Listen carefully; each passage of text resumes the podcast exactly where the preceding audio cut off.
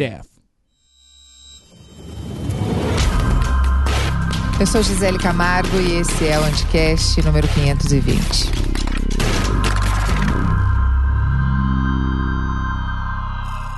Tudo é política, a gente gosta de dizer, né? Até como uma maneira de alfinetar aqueles que acham que é possível se manter isentos. O discurso está na ponta da língua. Mas completamente atolados no antagonismo, ou será o protagonismo dessa polarização louca que vivemos? Política mesmo é quando se fala mal do Bolsonaro. Perdidos na dicotomia infantil do bem e do mal, nadando de braçadas no discurso judaico-cristão que nos maltrata coletivamente, política boa é a que massacra o meu oponente. Sendo assim, se Lula ganhar, viveremos o céu na terra. Ó, abraçados com Alckmin e o diabo a quatro. Já se Bolsonaro ganhar, ah, será o fim. E será mesmo. O fim de muita gente. O fim da possibilidade de crítica. Porque para mim é isso. Eu tô louca pro Lula ganhar. E eu tenho uma lista de coisas que eu quero cobrar em tom de vai meter essa de novo? Porque hoje eu tenho maturidade para entender que política tem muito mais a ver com aquilo que acontece no dia a dia ou com as possibilidades do dia a dia do que com uma eleição propriamente dita. A vida essa acontece no varejo e é por isso que, mesmo sabendo que muita gente quer ouvir falar mal do Bolsonaro, eu acho importante a gente discutir e trazer luz para temas fundamentais como o chamado planejamento familiar ou como eu acho que deveria ser chamado, quem vai se foder para foder. A primeira vez que eu ouvi falar sobre pílula anticoncepcional masculina perto de utilização, eu fiquei muito empolgada. Sério, eu sempre achei muito bizarro que as mulheres, que podem ter um filho por ano no máximo, sejam as principais responsáveis pela contracepção. Existem muitas opções contraceptivas femininas. Já para os homens, que podem ter centenas de filhos por ano, será? Existem duas, camisinha e vasectomia, e as duas estigmatizadas. Sei lá, quem já precisou insistir para um homem usar camisinha sabe do que eu estou falando. Tem cara que perde a transa, mas não coloca um preservativo. 2022 e tem mano que ainda vem com o papinho de ai, não gosto, me aperta. E é bem mais comum do que você pode imaginar.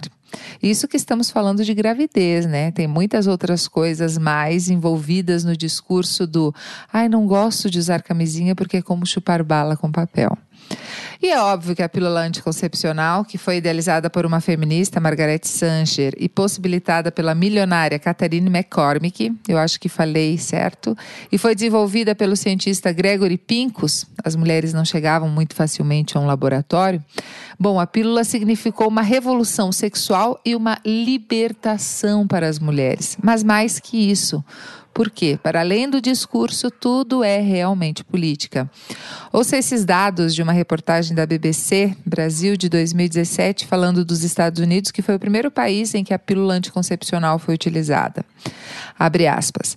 Em 1970, 90% dos formandos em medicina eram do sexo masculino. No direito e na administração, homens detinham 95% dos diplomas. Na odontologia, 99% dos diplomados eram homens. Mas no início daquela década, munidas de pílula, mulheres começaram a adentrar as salas de aula. Inicialmente eram um quinto da classe, depois um quarto, e por volta de 1980 respondiam por um terço do total de alunos. Antes da chegada da pílula, investir cinco anos ou mais do seu tempo em um diploma de médica ou advogada não parecia uma ideia sensata. Para se beneficiar desses cursos, uma mulher precisaria ser capaz de adiar a maternidade até pelo menos os 30 anos de idade. Fecha aspas. Mas nada é de graça, né? E as primeiras pílulas anticoncepcionais eram verdadeiras bombas hormonais com efeitos colaterais sérios. O tempo passa, a ciência evolui e as pílulas também. Em comparação às primeiras, lançadas em 1960, as pílulas de hoje têm 10 vezes menos estrogênio e 164 vezes menos progesterona. Ainda assim, continuam não indicadas para muitas mulheres por causa do risco de trombose, acidente vascular cerebral cerebral. Fora dor de cabeça, aumento de peso, diminuição na libido, aumento das chances de depressão. Tudo isso para quem pode ter apenas um filho por ano. Não tá certo, né? Daí eu fui ler sobre o anticoncepcional masculino e esbarrei na dificuldade dos pesquisadores em amenizar os efeitos colaterais principais que são ganho de peso, depressão e aumento dos níveis de colesterol, que aumenta o risco de doença cardíaca. Eu acho que precisa haver um nível de segurança para a utilização de um produto. Só que me parece um pouco desigual a preocupação e os cuidados com essa segurança, né? E por quê? A resposta mais rápida que eu encontrei é porque a consequência de uma gravidez é sentida num corpo que tem útero. Logo, a carga de evitar a concepção, custe o que custar, fica com a mulher. Mas essa desproporcionalidade com a responsabilidade e com os cuidados entre homens e mulheres é uma das causas de toda a merda que vivemos. Eu confesso que eu terminei a entrevista que você vai ouvir a seguir um pouco contrariada e cheguei a pensar em não publicá-la. Quando a gente vai falar de algo tão específico dentro da ciência, principalmente a biológica, não dá para priorizar muito o alinhamento político e ideológico. Mas daí eu li uma matéria que falava sobre o número de crianças sem o nome do pai na certidão de nascimento. E assim como tudo no governo Bolsonaro, esse também foi um dado que piorou. Segundo a ARPEM Brasil, Associação Nacional dos Registradores de Pessoas Naturais, 320 mil crianças foram registradas sem o nome do pai nos dois anos da pandemia, um aumento de 30% em relação aos dados de 2019. Cara, os impactos práticos disso, além de toda a subjetividade da questão, são incalculáveis e todos nós os sentiremos. Temos também mulheres exaustas. Mulheres que poderiam criar coisas geniais, serem líderes incríveis e organizar verdadeiras revoluções, estão exaustas por cumprirem com responsabilidades que não são só suas. E olha que os dados sobre o registro de nascimento não são os mais fidedignos para mostrar a exaustão feminina, ou o desperdício intelectual e produtivo, ou a perpetuação da desigualdade. Teve uma outra matéria que me impactou profundamente. Os títulos e subtítulos da Folha de São Paulo no dia 9 de maio diziam: Crise leva mães a deixarem bebês com menos de dois meses nas creches de São Paulo. Matrículas de crianças nessa faixa etária é 22 vezes o número anterior ao início da pandemia. Que bom que essas mães têm essa possibilidade, todas deveriam tê-la. Essa é a primeira coisa a ser dita. Mas quando isso está associado à crise, fica claro que não é necessariamente uma escolha, e sim a única opção na luta por sobrevivência. E tem uma coisa que me incomoda demais: crise leva mães mães. Óbvio que a licença maternidade é maior, quatro meses, para as mães, contrariando até a recomendação da amamentação exclusiva até os seis meses. Mas e todo o resto? A gente tem como natural que a criança é responsabilidade da mãe, né? É meio orgânico.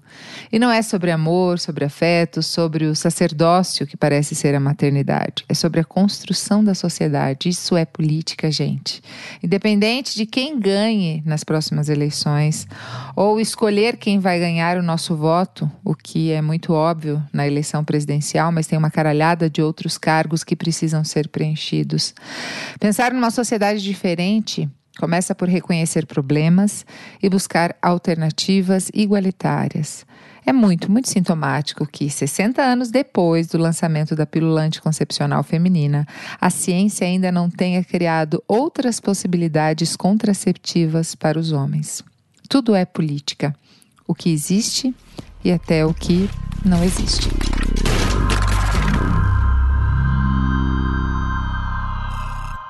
Converso com ele, que é professor livre docente da Faculdade de Medicina da USP e chefe do setor de Medicina Sexual e Andrologia da Divisão de Clínica Urológica do Hospital de Clínicas da USP e do Departamento de Patologia da Faculdade de Medicina da USP e coordenador do Grupo de Estudo em Saúde do Homem, Instituto de Estudos Avançados da USP, professor Jorge Halak. Professor, falei tudo certinho? Tudo certinho, é muita. Nossa, tá ótimo. É bastante Obrigado coisa, né, professor? Mas dá é. o peso aí do seu envolvimento com o tema. Muito obrigada pela presença, viu? Eu que agradeço, viu? Também conversamos com um professor do Departamento de Biofísica e Farmacologia do Instituto de Biociência de Botucatu, da Unesp. Oi, professor Eric José Silva, tudo bem? Bom dia, Gisele, bom dia. Muito obrigado pelo convite. É um prazer estar aqui com vocês, junto com o professor Jorge Halak e o Elias.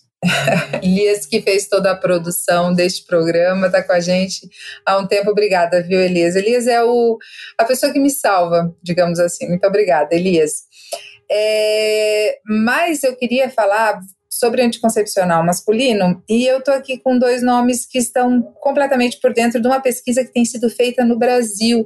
Ou seja, a gente tem uma pesquisa sendo avançando nos Estados Unidos, com promessas aí de que esteja no mercado essa opção, é, mas tem uma pesquisa sendo feita no Brasil. Queria saber um pouco se elas são paralelas, se elas são similares, se elas são a mesma coisa, e aí vocês é, escolhem quem começa falando e quem fala depois. Não, eu poderia começar falando assim da importância da questão ah, que a gente chama de é, trazer o homem para o universo da reprodução humana, tanto do ponto de vista de reprodução, quanto do ponto de vista de não reprodução, né? ou seja, do controle da reprodução. A mulher teve um avanço muito grande quando ela pôde optar por não engravidar.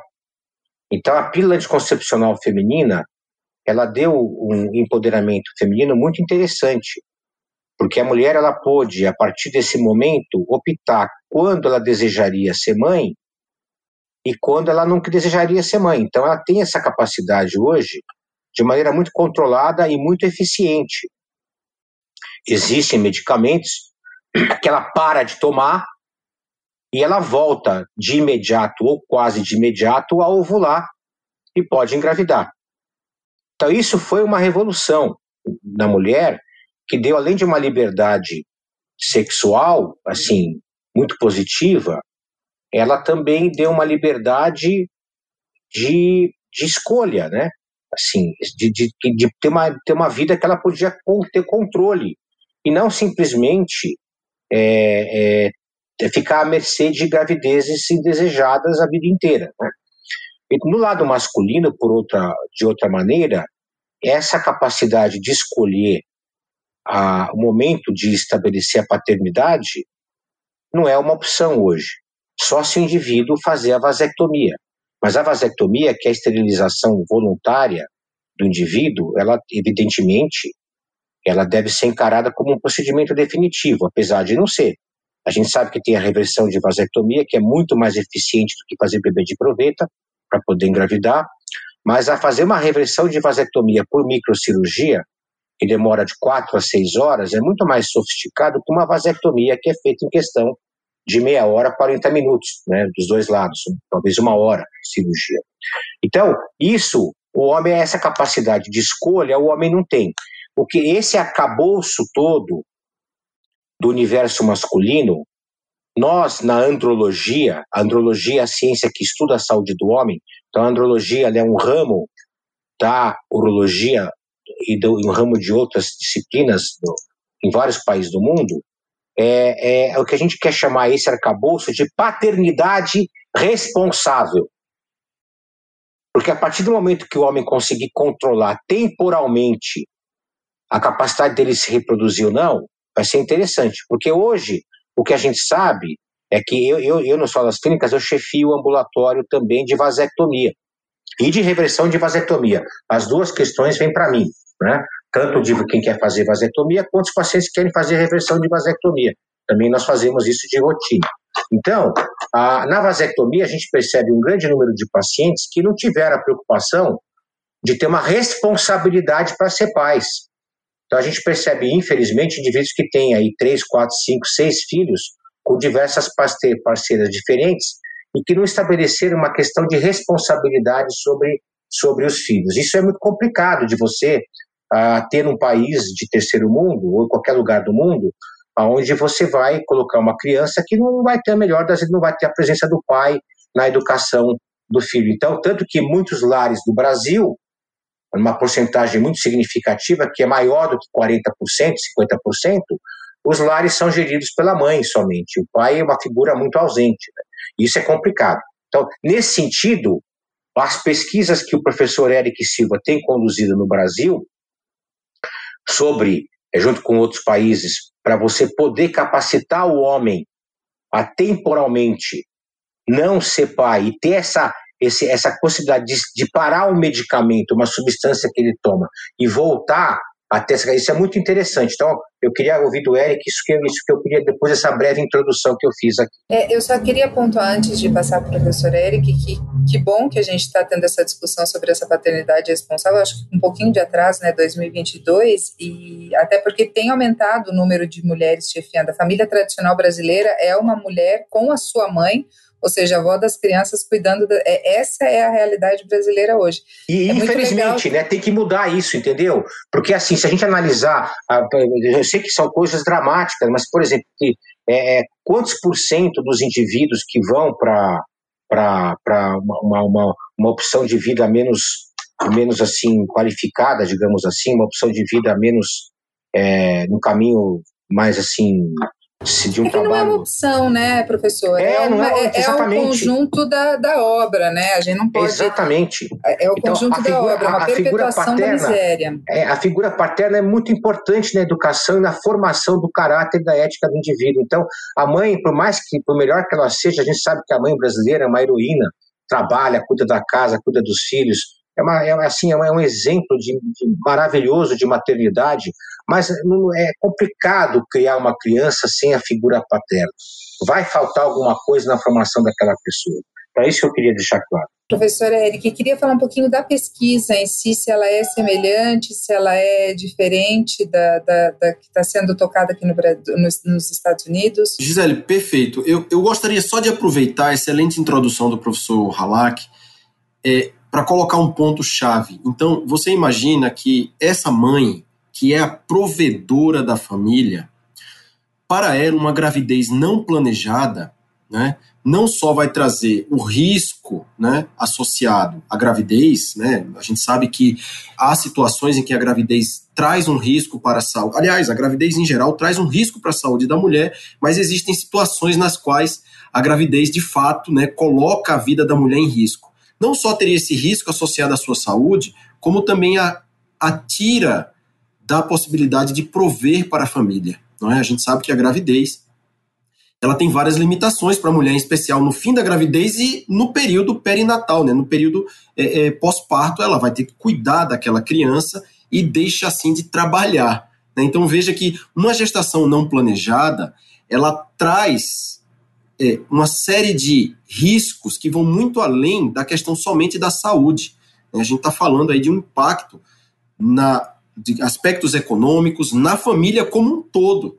Né? Então, esse é um ponto muito importante que a, a, gente precisa realmente discutir mais aqui na nossa sociedade brasileira, em, em especial, né? que é o planejamento familiar, né? no qual a contracepção é uma etapa fundamental. Então, não só ter à disposição da família vários métodos, como também ter o aspecto educacional, né, instrutivo sobre a utilização adequada desses, desses métodos. Né? Então, esse é um ponto muito importante e é um impacto social imediato dessa nossa pesquisa que a gente está aqui no laboratório fazendo. Né?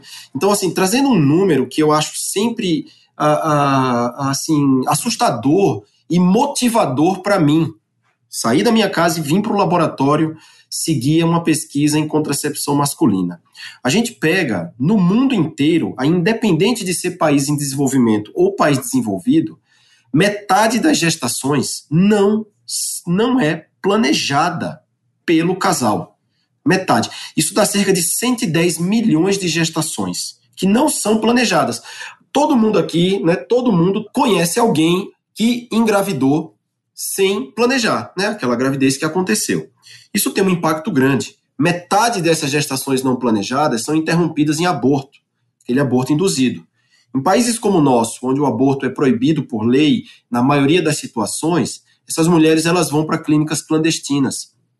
Fazer esses procedimentos em situações, em condições sanitárias paupérrimas, péssimas, inadequadas, isso traz um risco imediato à sua vida e sequelas que podem impactar a sua saúde pelo resto da sua vida e trazer um custo para o sistema de saúde.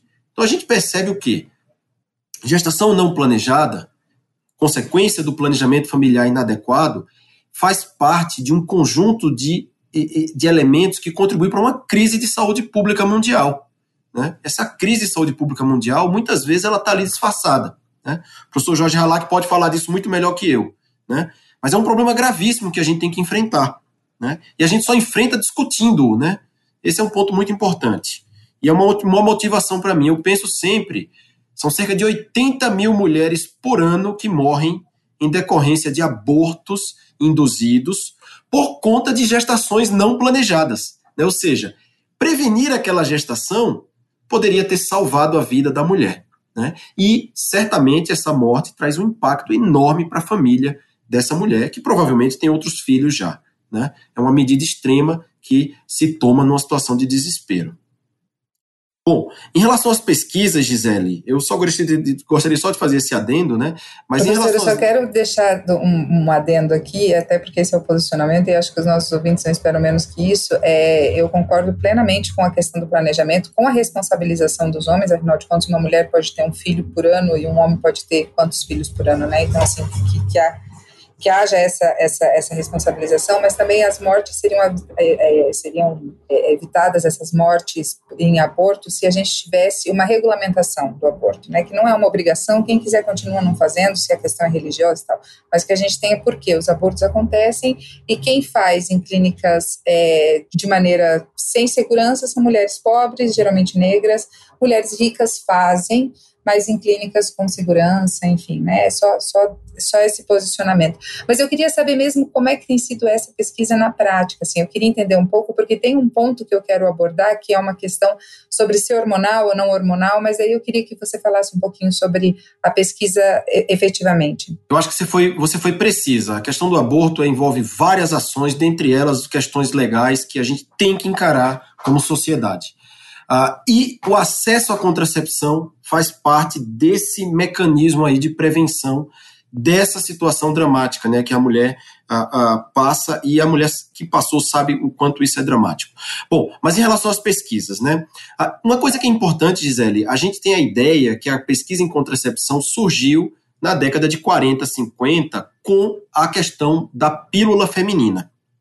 O que a gente sabe é que é um pouco até o contrário. Antes do surgimento da pílula, todos os estudos em contracepção eram masculinos, até por conta de uma sociedade mais machista, etc. Então se pensava em prevenir a, a, a gestação por meio de inibição da fertilidade do homem, né? E existe um caso bastante clássico em quem estuda, com quem estuda essa, essa parte, que é de uma droga, né, um composto chamado WIN, WIN 18446. Esse composto, Gisele, ele inibe a espermatogênese por meios não hormonais, ou seja, não mexe com os níveis de hormônios sexuais. Na década de 40, ele foi testado em presos nos Estados Unidos, não existia ainda nenhuma regulamentação quanto aos ensaios clínicos, né? Ele foi testado na, na comunidade de presos e teve um efeito fantástico. Inibiu a, inibiu a produção de espermatozoide, praticamente zerou a contagem espermática no sêmen, sem efeitos adversos. Uma droga maravilhosa. No entanto, quando ela foi ser testada na população é, livre em geral, né, a, a, se percebeu que os homens que usavam esse composto é, começaram a ter reações muito severas, enjoo, náusea, vômitos, tonturas, dores de cabeça. E o que, que se percebeu? que uma mera taça de vinho associada a esse medicamento causava todo esse efeito adverso. Então, automaticamente, o, o, o, o medicamento foi, o seu desenvolvimento foi suspenso. Né? Isso foi aí cerca de 15 anos antes do, da entrada do Enovid, né? o primeiro contraceptivo uh, feminino, a primeira pílula feminina, que foi em 1957, inicialmente para uh, indicações associadas ao controle de, de causas é, de, de, de, desconfortos associados à menstruação, mas já se sabia que o efeito né, do Enovid era realmente a inibição da, da ovulação. E em 1960 ela se torna, né, o Enovid se torna o primeiro contraceptivo feminino disponível né, e causou toda a revolução que a gente já sabe. Né? Afinal de contas, não existe medicamento no mundo que é chamado simplesmente de pílula. Né? Todo mundo sabe que a pílula é em relação ao anticoncepcional. Bom, quando isso aconteceu, realmente as pesquisas migraram todas, ou praticamente todas, para o lado da, da, da, contracepção feminina envolvendo estratégias hormonais. Por quê, Gisele? É muito simples essa questão. Você precisa manipular os hormônios femininos, sexuais femininos, para inibir a ovulação. Isso acontece, a ovulação é um processo que já acontece uma vez por mês apenas, uma vez a cada ciclo. Então, essa manipulação hormonal impede a ovulação, isso dá um efeito bastante eficaz e muito rápido de se estabelecer. Ah, os efeitos adversos existem, mas o que, que se coloca com todo o medicamento? O custo-benefício. Né? Então, você tem um maior, um maior benefício do uso do medicamento versus o seu custo. Bom, isso levou toda a pesquisa, ou praticamente toda, para o lado da contracepção feminina, e a gente vê hoje realmente a mulher tendo à sua disposição um vasto arsenal de opções a, a farmacológicas, né, de medicamentos realmente, para o controle da natalidade. A pesquisa em contracepção masculina continuou, ela ficou um pouco mais fraca. na indústria farmacêutica, ela foi cessada no início dos anos 2000, então isso dificulta bastante o desenvolvimento, mas na academia ela nunca parou. Nunca parou. Existem vários grupos no mundo, Gisele, não só o nosso, não só esse desse grupo norte-americano que você citou aí, cujo trabalho foi anunciado há umas duas semanas atrás, ah, mas existem vários outros grupos fazendo investigações ah, em contracepção masculina. Opções hormonais e não hormonais. As hormonais são muito semelhantes ao que a gente tem com a mulher se, se usa hormônios para inibir a produção de espermatozoides e assim se chegar a um efeito a, a inibitório da fertilidade. No entanto, essa opção é diferente no que a gente vê na mulher. Por quê?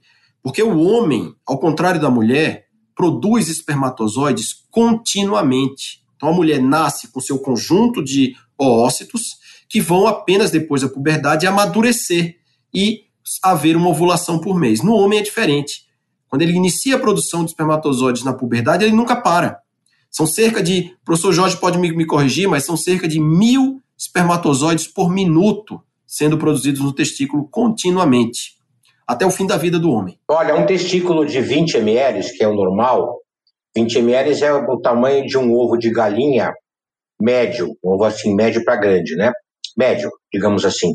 Ele, o homem normal produz 170 vezes 10 a sexta espermatozoides por dia. É muita quantidade. Então, produz milhões, é assim, é, dezenas de milhões por dia é o normal da produção. Entendeu? 170 milhões de espermatozoides por dia. Isso é um número absurdo, né, Gisele? Então você vê o seguinte: é necess... além disso, ele armazena os espermatozoides prontos num órgão chamado epidídimo, que fica do lado do testículo. Então, esse armazena, o homem armazena centenas de milhões de espermatozoides lá. Então, ele o que, que é necessário? armazena e absorve, né? Ele vai absorvendo os mais velhos, entendeu? Exatamente. Aí tem questão exatamente. de infecção, aí tem radical livre, tem uma série de detalhes, mas ele armazena e absorve, e armazena e... de novo.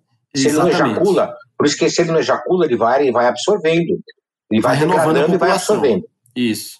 Então, exatamente. Então, você vê que o homem, ele está pronto a todo momento para a reprodução. Né? Então, o que, que é necessário? Inibir a produção de espermatozoides, depois cessar todas essas reservas, acabar com essas reservas, para que o efeito contraceptivo se manifeste. Isso leva, Gisele, com opções hormonais ou qualquer opção que mexa na espermatogênese, de três a quatro meses. Nesse período, o homem tem que utilizar. O casal, eu sempre digo, contracepção não é homem ou mulher, é o casal. Tem que ser pensado como um trabalho dos dois, né? De ambos, né? Então, o casal. É, até porque fora disso tem que usar a camisinha. É bom, camisinha nesse período, deveria... o casal tem que usar outras formas de contracepção. Mas posso fazer uma intervenção, é, Eric? Aí claro, que tá claro. a, grande, a grande vantagem da, da pílula de concepcional masculina seria justamente também fora do ambiente do casal o homem que não quer ter uma, uma gravidez, né? Ah, ele pode usar isso temporariamente. Ele tá, começou a namorar, não sabe se vai, entendeu? É uma pessoa que ele já tem, já, já, já fez os testes, não tem, não tem, não tem nenhuma doença infecciosa no casal. Ele, então ele já é namorada dele, ele não quer engravidar no começo, ele pode usar tempora, temporariamente isso aí, né? Ou um indivíduo ah, que quer ter uma vida sexual mais é, liberal, né, tomando cuidado das questões com, de, com infecções, evidentemente, lembrando que a gonorreia está em alta, o HIV está aí presente, a sífilis está em alta, então o HPV está em altíssima, né? HPV é uma pandemia no mundo, né? E o Brasil também, que é o papilomavírus, né? Aquelas verruguinhas no pênis. Então, tirando isso, a pílula vai dar uma liberdade para o homem que hoje ele não tem, né? E é, é, é isso vai ser um ganho positivo para quem, por exemplo, até para o indivíduo que não é casado, indivíduo que é solteiro, começou uma relação agora e não quer ter uma surpresa de uma gravidez no começo do relacionamento. É, eu sempre... acho que é uma questão de autonomia também, né? Exato, Mas autonomia para questão, todos. Sim. Tem uma questão que eu queria que vocês, que eu lendo, né, pesquisando um pouco, é, são duas questões mais é, que eu queria trazer. Primeiro, essa. Essa preocupação em não ser hormonal, porque eu li que os efeitos colaterais são uma possível depressão, talvez um pouco de aumento de peso. E eu vejo que, pelo menos a minha, a minha óbvio que a pílula é, feminina trouxe um avanço, trouxe essa questão da autonomia da mulher, trouxe essa possibilidade, enfim, foi revolucionária, né? Foi, foi revolucionária para o posicionamento da mulher no mundo. É, mas ela é, e tem, tem se transformado, não é mais a bomba hormonal que já era, mas ainda em algumas mulheres traz alguns efeitos colaterais. E eu vejo que para os homens há um cuidado em que esses efeitos colaterais não estejam presentes. Então tem um estudo muito mais alongado, é porque esse peso da, da, do cuidado com a reprodução, ele ainda é sistematicamente colocado sobre a mulher? Então, essa pergunta eu vou responder. Na verdade, assim, a minha, a minha área, dentro da andrologia, a minha área principal é infertilidade masculina. Então, eu, eu, eu lido dia a dia com homens que não conseguem ter filho. Eu sou especialista em indivíduos, homens, que não conseguem ter filho. Então, eu atendo muita gente que não tem espermatozoide, chama zoospermia, quando não ejacula no espermatozoide. Atendo pacientes que fizeram muitas bebês de proveta de maneira desnecessária porque não teve investigação, não teve diagnóstico. Isso, infelizmente. Porque ainda se responsabiliza a mulher também pela É, então, exatamente onde que eu quero chegar. Então, o, o, o, o casal não consegue ter filho, a mulher vai no ginecologista, ela faz 500 mil exames, até, até laparoscopia, faz esteroscopia, um monte de exame de ultrassom, e o homem, o Zé Bonitinho, mal e mal faz um espermograma, num laboratório de análise clínica geral, que nem é um laboratório de andrologia que, a, que o foco lá é sangue e o foco não é sêmen. Então aí, aquele, aquele exame que por, que, por definição da Organização Mundial de Saúde, o espermograma não é um teste de fertilidade nem de infertilidade, ele acha que está normal. Ou o que é pior, que ele acha que está, o exame aponta algum grau mínimo de anormalidade, e aí já vai fazer bebê de proveta, que hoje virou é, play center. Bebê de proveta hoje virou né, não só no Brasil, mas o Brasil é um país que isso está exagerado. Tá? Eu falo, essa é uma luta minha há 25 anos aqui. Existe uma hiperindicação, existe um abuso na indicação e uma falta de diagnóstico dos casais que redunda num excesso desnecessário e perigoso de reprodução assistida. Essa que é a verdade, né? Nós temos já publicações, está mais do que documentado isso. Então, é isso por quê? Porque a mulher se sente culpada, ela se sente responsável e o homem acha que está tudo bem com ele, porque ele tem uma ereção boa e ele ejacula, ele sai o líquido pelo, pelo pênis, sai o ejaculado lá, então ele acha que aquele líquido ele confunde com fertilidade. Então, isso tudo é o que eu chamo de paternidade responsável. Nós temos que trazer para o universo masculino essa preocupação, não só com a ereção, que isso já o homem, assim que ele tem uma dificuldade de ereção, acende a luz vermelha, ele vai procurar o urologista. Mas isso não acontece nas questões ligadas à reprodução a paternidade. A maternidade. A mulher, por se sentir culpada e responsável, a sociedade coloca isso como uma, uma, uma, ela vê a amiga engravidar, a mãe fala, todo mundo pergunta para ela sobre gravidez, né? E ninguém fica perguntando para o homem sobre gravidez. Pergunta, e também ninguém pergunta para o homem sobre ereção. Quer dizer, o homem é um universo fechado, blindado. Ele não, não, não aborda as questões com outro homem. A mulher aborda com todo mundo. Então, isso tudo faz com que a mulher traga para ela, e para o lado bom e para o lado ruim, essa questão reprodutiva. Então, essa questão da pílula masculina que o Eric está colocando de maneira brilhante no Brasil, tem que trazer para o universo masculino questões de paternidade responsável. É, complementando o professor Halak, Gisele, é, em relação à específica sua pergunta, existe, na verdade, um conjunto de fatores tá, é, que, a, a, digamos assim, prejudicaram o desenvolvimento de uma preparação hormonal para a contracepção masculina. Então, como eu falei para você, um deles é a demora para que, que isso se estabeleça. Tá?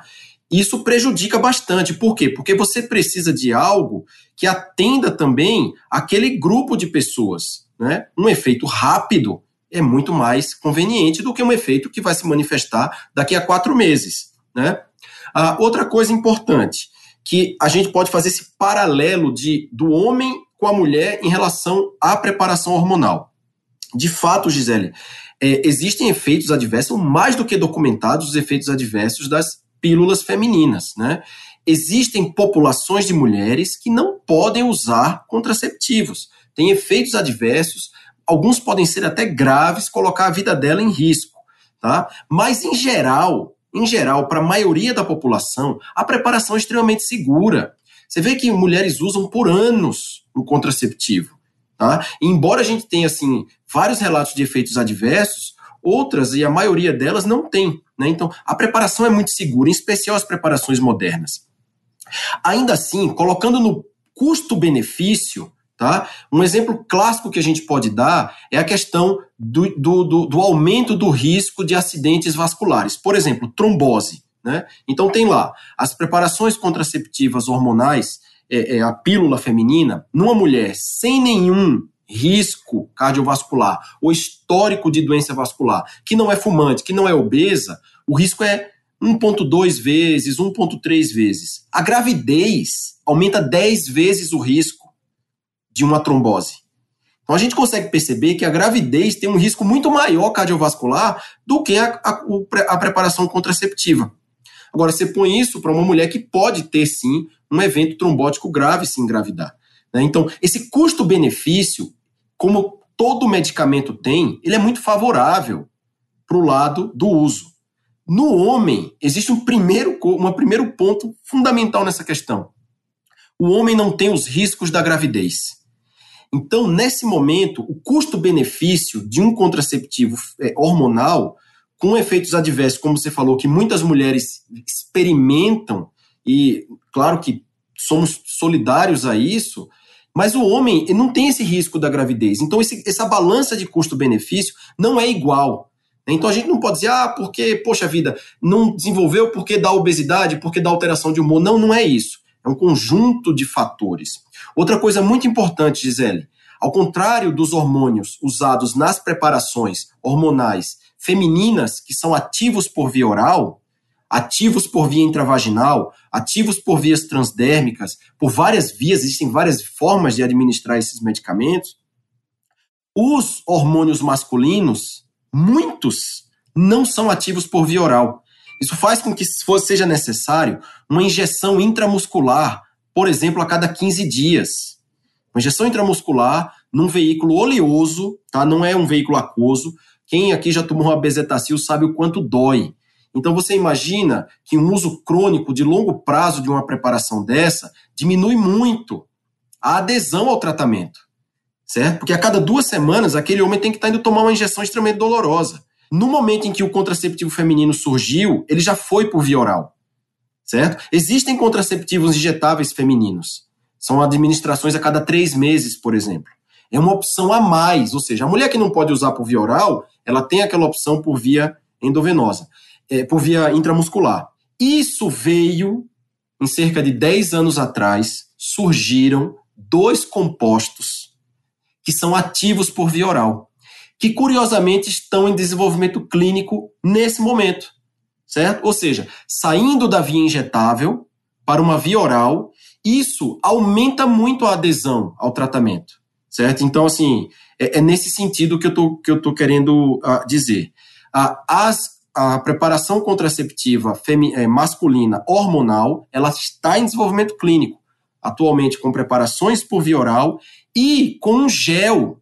Existe um gel, uma combinação de hormônios por gel, que está em fase também clínica de teste, certo? Então, assim, a gente vê no fim do túnel, Gisele, luz, né? Luz, pode haver. Particularmente, se você me perguntar qual é a sua opinião, Eric, a minha opinião é que precisa-se de uma forma não hormonal. E aí entra a nossa pesquisa. Eu consigo agora entrar na nossa pesquisa. O que é a forma não hormonal? Né? É aquela que não vai mexer com a produção de hormônios sexuais, mas vai inibir a fertilidade. Isso pode ser feito, isso foi demonstrado em várias, por várias estratégias. Uma delas que eu considero muito atraente é inibir a função do espermatozoide. Por quê? Porque o espermatozoide formado, ele é uma célula móvel, ele tem que se movimentar para chegar até o local onde ele vai fertilizar o óvulo, lá no trato reprodutor feminino. Se você bloqueia essa motilidade, a fertilidade não acontece, a reprodução não acontece. Aliás, uma das causas de infertilidade masculina é né, alteração na motilidade do espermatozoide. Então, ao fazer isso, né, ao usar estratégias que bloqueiam a motilidade do espermatozoide, você in, é, pula ou, ou evita é, é, mexer com a espermatogênese, com a produção do espermatozoide, ou seja, o efeito é rápido, como é o contraceptivo feminino. Você evita alterações hormonais, né? E mais, a reversibilidade, Gisele, é muito rápida. Por que ela é rápida? Porque basta a suspensão do tratamento, a rápida reposição daquela população de espermatozoides que o homem não parou de produzir e a fertilidade está restabelecida. Né? É, então, assim, isso é o que a gente tem feito no laboratório: estudar ah, elementos, componentes do espermatozoide que tem um papel na motilidade e que a gente possa, bloqueando a função desses elementos por medicamentos, por compostos, né, por a, a fármacos, inibir a função do espermatozoide. Ao inibir a função do espermatozoide, o efeito contraceptivo ele se estabelece. Certo? Então, esse é o cenário. O cenário não hormonal hoje, ele tem se tornado muito atraente para investigações, não só na contracepção masculina, como também na feminina. Tá? Existem linhas de investigação de se inibir a fertilidade feminina sem mexer com os hormônios. Visando o quê? Visando se evitar esses efeitos adversos que são típicos, tá? Típicos de quando se mexe com hormônios esteroides sexuais. Tá? Não só para a questão de infertilidade, mas como também para o, tratamento de outras condições. Não sei se eu respondi sua posso, pergunta. Eu posso, eu posso fazer uma complementação que o, que o, que o professor Eric falou, que foi excelente, em relação, co, co, como urologista, como urologista, eu queria fazer uma, uma, uma colocação muito importante aqui, tá? Que é de interesse de todos os homens. Hoje em dia, eu vou chegar na resposta depois que eu fizer essa breve explicação aqui. Hoje em dia, a gente vê um exagero também do uso de testosterona, anabolizante esteroide. Então, derivados da testosterona, prescritos por colegas médicos ou, ou, ou, conseguidos de maneira ilícita aí por contrabando ou por compra irregular aí de substâncias que têm testosterona, né? E isso tudo, o, o homem ele quer de novo uma rapidez no resultado que não existe. Então ele usa testosterona para ter um resultado muito rápido em termos de de, de qualidade muscular, em termos de performance sexual, etc. e tal. Isso tem o lado ruim. Quando você coloca um hormônio externo dentro do corpo, a leitura que o cérebro faz é o seguinte: já tem bastante, eu vou parar de produzir. Então, o efeito rebote, o efeito negativo desse, desse testosterona, seria uma inibição da informação que vem da hipófise que é uma glândula que fica no cérebro, para o testículo e fala: escuta, testículo, para de produzir testosterona e para produzir todos os outros hormônios esteroidais aí, que são vários que não, sendo, não são nem dosados no, no sangue. E essa, e essa parada de produção não é retomada no dia seguinte quando o indivíduo para de usar testosterona. Existe um efeito residual, existe uma perda de função que fica para sempre. Então, o motor que era 1.8 passa para 1.6, 1.4 ou 1.0 e quando ele voltar, ele vai voltar para ser 1.2, não vai voltar para ser 1.8 que era antes. Então a perda fica. Então aí está o perigo da pílula anticoncepcional masculina baseada em hormônio. Porque você vai dar para o indivíduo uma injeção cada 15 dias, que nem o professor Eric falou, e depois de 6, 3, 4 anos, que ele quiser parar de voltar a usar o hormônio e voltar a ser fértil, ele não vai ser fértil. Ou vai ser parcialmente ele vai ser subfértil ou vai ter menos produção de hormônio porque houve uma atrofia, uma perda do órgão. Então, eu, eu como urologista, sou muito temeroso de ir na linha de pílula anticoncepcional masculina baseada em hormônios masculinos. É muito mais elegante, é muito mais fisiológico e muito mais é, condizente o tipo de linha que o professor Eric está seguindo com a inibição da interação espermatozoide-ósseo. Não sei se eu fui claro. É, e, e, e, outra coisa, professor Hala, aqui, aí vem a diferença da fisiologia reprodutiva masculina e feminina. Né? A mulher, ela já nasce com aquela reserva de óvulos. Ela só tem que amadurecer a cada ciclo e ovular. É, então, quando a mulher para de usar um contraceptivo, a reversibilidade Claro que existem casos de mulher, mulheres que demoram, etc., mas a gente coloca aqui, no geral, a reversibilidade ela é muito rápida, porque rapidamente o, o, o ciclo de hormônios né, circulante durante o ciclo menstrual ele se restabelece e a mulher volta a ovular. No que ela volta a ovular, ela voltou com a fertilidade. O homem, se ele não produzir esses 170 milhões de espermatozoides por dia, se ele produz metade ou um quarto disso, ele pode sim não ter sua fertilidade restabelecida. Então, esse é um ponto. Se o método não é reversível, ele não é contraceptivo. Esse é o ponto-chave. Tanto que a vasectomia, como o professor Halleck colocou, ela está lá numa forma de esterilização. Né? Ela acaba sendo usada como contraceptivo porque é possível reverter, mas a reversibilidade não é complicada, não é difícil. Né? Aliás, é difícil, como o professor Jorge Halleck colocou muito bem. Mas ainda é melhor que, que é bem melhor que fazer bebê de proveta. É né? É bem melhor que proveta. Então, tá? o, o que é que se precisa, né? Do ponto de vista ideal, qual seria a meta? Ter uma preparação oral que não mexa com a produção de hormônios sexuais, que não altere a produção de espermatozoides e que iniba a, a, a, a iniba a fertilidade na ponta, lá no espermatozoide que está sendo ejaculado. Parece simples, Gisele, mas não é. Porque o homem pode ejacular até 300 milhões de espermatozoides num simples ejaculado. Né? São milhões de espermatozoides por mililitro de sêmen. O, o, o, o, método que vai inibir, então vai atuar né, por essa via, tem que ser capaz de quê? De inibir esses milhões de espermatozoides. Só basta um para chegar lá no final e fertilizar o óssito. Então também os desafios são, os desafios são enormes. Né? Não é à toa, Gisele, que nós não temos até hoje nenhum ensaio clínico com um método contraceptivo masculino não hormonal. Não existe. Não foi feito até então. Todos os ensaios, todos os estudos, todas as descobertas, que muitas com avanços muito importantes, são todas experimentais. Ou seja, ou feita em tubo no laboratório ou em animais de laboratório. A gente não tem ainda, apesar desses, vou botar aí pelo menos 50, 60 anos de pesquisa, né, um método, uma estratégia, um medicamento que pôde vir a ser testado em humanos. Daí vem a surpresa desse trabalho, né, que motivou esse podcast, no qual os autores da Universidade de Minnesota colocam que eles vão poder fazer esse ensaio clínico, tentam ainda esse ano, né? Então, é algo que particularmente eu vejo com bastante ceticismo. Eu não tive acesso. Esse estudo não foi publicado, Gisele. É muito importante que se diga isso.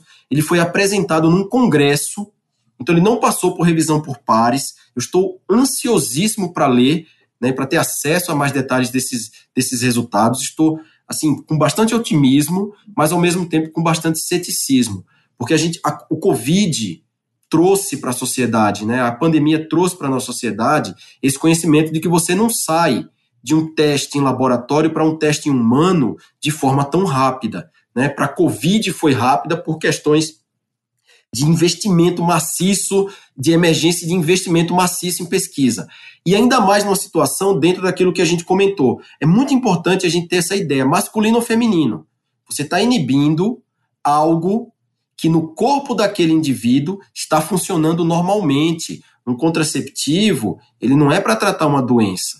Né? Ou pelo menos com finalidade de planejamento familiar. A gente sabe que contraceptivos hormonais femininos né, tem essa possibilidade de, por exemplo, ser usados para o controle sintomático de síndrome do ovário policístico, do endometriose, quer dizer, outros usos né, que beneficiam essa população. Mas, em geral, o uso é feito por alguém que é saudável, que está saudável do ponto de vista reprodutivo.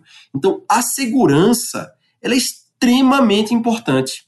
extremamente importante nesse, nesse, nessa questão. Não é à toa, Gisele, que a gente ainda também não tem um contraceptivo feminino não hormonal. Certo? Por quê? Porque não se chegou a esse estágio de poder testar isso em, é, em seres humanos e ver a segurança. E mais, a segurança em longo prazo. Eu só queria completar esse ponto com uma terceira forma de contracepção masculina, que não envolve medicamento é, é, é, administrado, né, usado pelo indivíduo, mas que envolve algo muito semelhante a uma vasectomia. Está em desenvolvimento clínico atualmente é, é, géis, géis que, quando injetados no ducto que conduz o espermatozoide para o ejaculado, chamado ducto deferente, criam um bloqueio. Tá? Existem dois produtos nesse sentido. São géis que criam um bloqueio nesse canal que impede a passagem do espermatozoide. Então o homem ejacula, mas ele não consegue né, ter espermatozoide no ejaculado. É, é um procedimento, claro, médico, tem que ser feito por um especialista, porém a reversibilidade é muito mais fácil do que uma vasectomia. Basta uma injeção de uma solução contendo simples bicarbonato de sódio e o bicarbonato de sódio desfaz o gel. Isso já passou, né, esse produto já passou por todas as fases de desenvolvimento pré-clínico, com bastante sucesso, e está em fase clínica atualmente de testes. Tá? Então é sim, é provavelmente o que a gente vai ver no futuro muito próximo como um novo, uma nova, uma nova forma de, de contracepção masculina. Né? Antes mesmo dos medicamentos, Gisele, antes mesmo. Os medicamentos, eu assim, eu vejo, a gente tem uma piada no meio de quem estuda contracepção masculina que nós, há 50 anos, nós estamos há 10 anos de uma pílula masculina. Então, é, é, é exatamente o cenário é o mesmo. Por quê? Por conta da segurança. A segurança é muito importante nesse caso. Os ensaios pré-clínicos devem ser feitos com um rigor altíssimo. Ainda mais, Gisele, você imagina algo que é tomado pelo homem, e que vai para o sêmen. E lá inibe a motilidade do espermatozoide. Vamos usar esse exemplo, que é um exemplo bastante, bastante claro, né? bastante simples. Esse produto, esse medicamento, está indo no sêmen e ele termina onde? Ele termina no corpo da mulher. Então perceba que a gente tem que, não, tem que ver a segurança desse produto não só no homem, mas na sua parceira, né? Tá? Na sua parceira. Então, isso é um outro ponto importante que eu queria chamar a atenção. Os ensaios clínicos para esse tipo de produto têm que ser desenhados de forma a avaliar a segurança não só de quem toma o medicamento, mas de quem é uma recebe cadeia ele. de segurança. Exatamente. Exatamente. Professores, muito obrigada. Eu teria algumas perguntas ainda para fazer, mas o nosso horário acabou. Eu queria muito agradecer a participação de vocês e com certeza voltaremos aqui para discutir outras coisas, inclusive sobre o tabu que é a saúde masculina, né? é, e como isso precisa ser revertido, porque, enfim, mulheres vão anualmente, né, procuram um médico, tem o seu ginecologista, sua, sua ginecologista, enfim, é, voltaremos com outros assuntos. Muito obrigada pela participação, viu? Eu que agradeço, e assim, é, é, o que você falou agora é muito importante. A saúde do homem precisa ser abordada, não pode ficar é, relevada a segundo plano, porque o homem ele paga um preço caríssimo essa irreverência, esse desprezo pela própria saúde.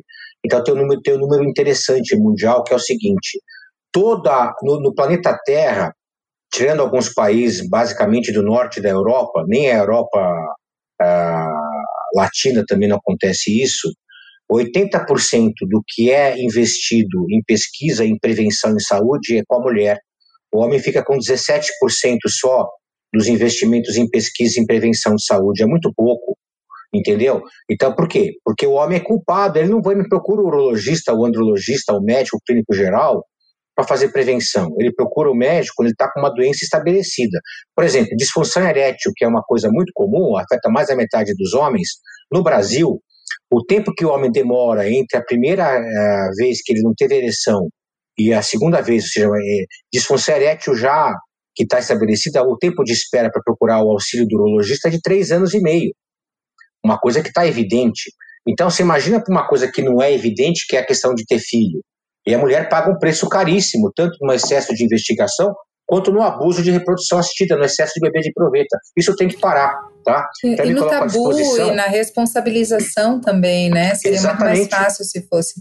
Mas é, a, a, não ser porque o machismo mata as mulheres, né? As mulheres, a principal vítima de morte violenta é a morte do, do parceiro. O machismo, o homem é o, a principal vítima do machismo, né? Os homens morrem por causa de uma, uma falta de, de, de procura de, de, de, médicos e de coisas para as quais já existem cura, né? E, Exatamente. Ele paga precisa, um preço altíssimo. É isso a aí. A gente precisa quebrar isso e mostrar para os homens como o machismo também faz mal para eles, né?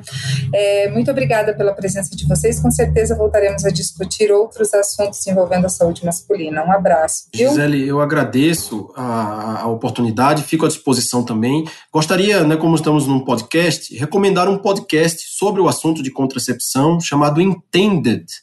É um podcast produzido por uma fundação norte-americana chamada Male Contraceptive Initiative e é fabuloso, é uma série de episódios estão produzindo agora a segunda temporada. Recomendo bastante para quem quer conhecer um pouco mais sobre isso, né? E para finalizar, Gisele, eu só gostaria de colocar a, a, importância da contracepção né, para a família. Né? Então, o preservativo ele tem que ser usado por pessoas que ainda não estão ali num, numa relação estável. Né?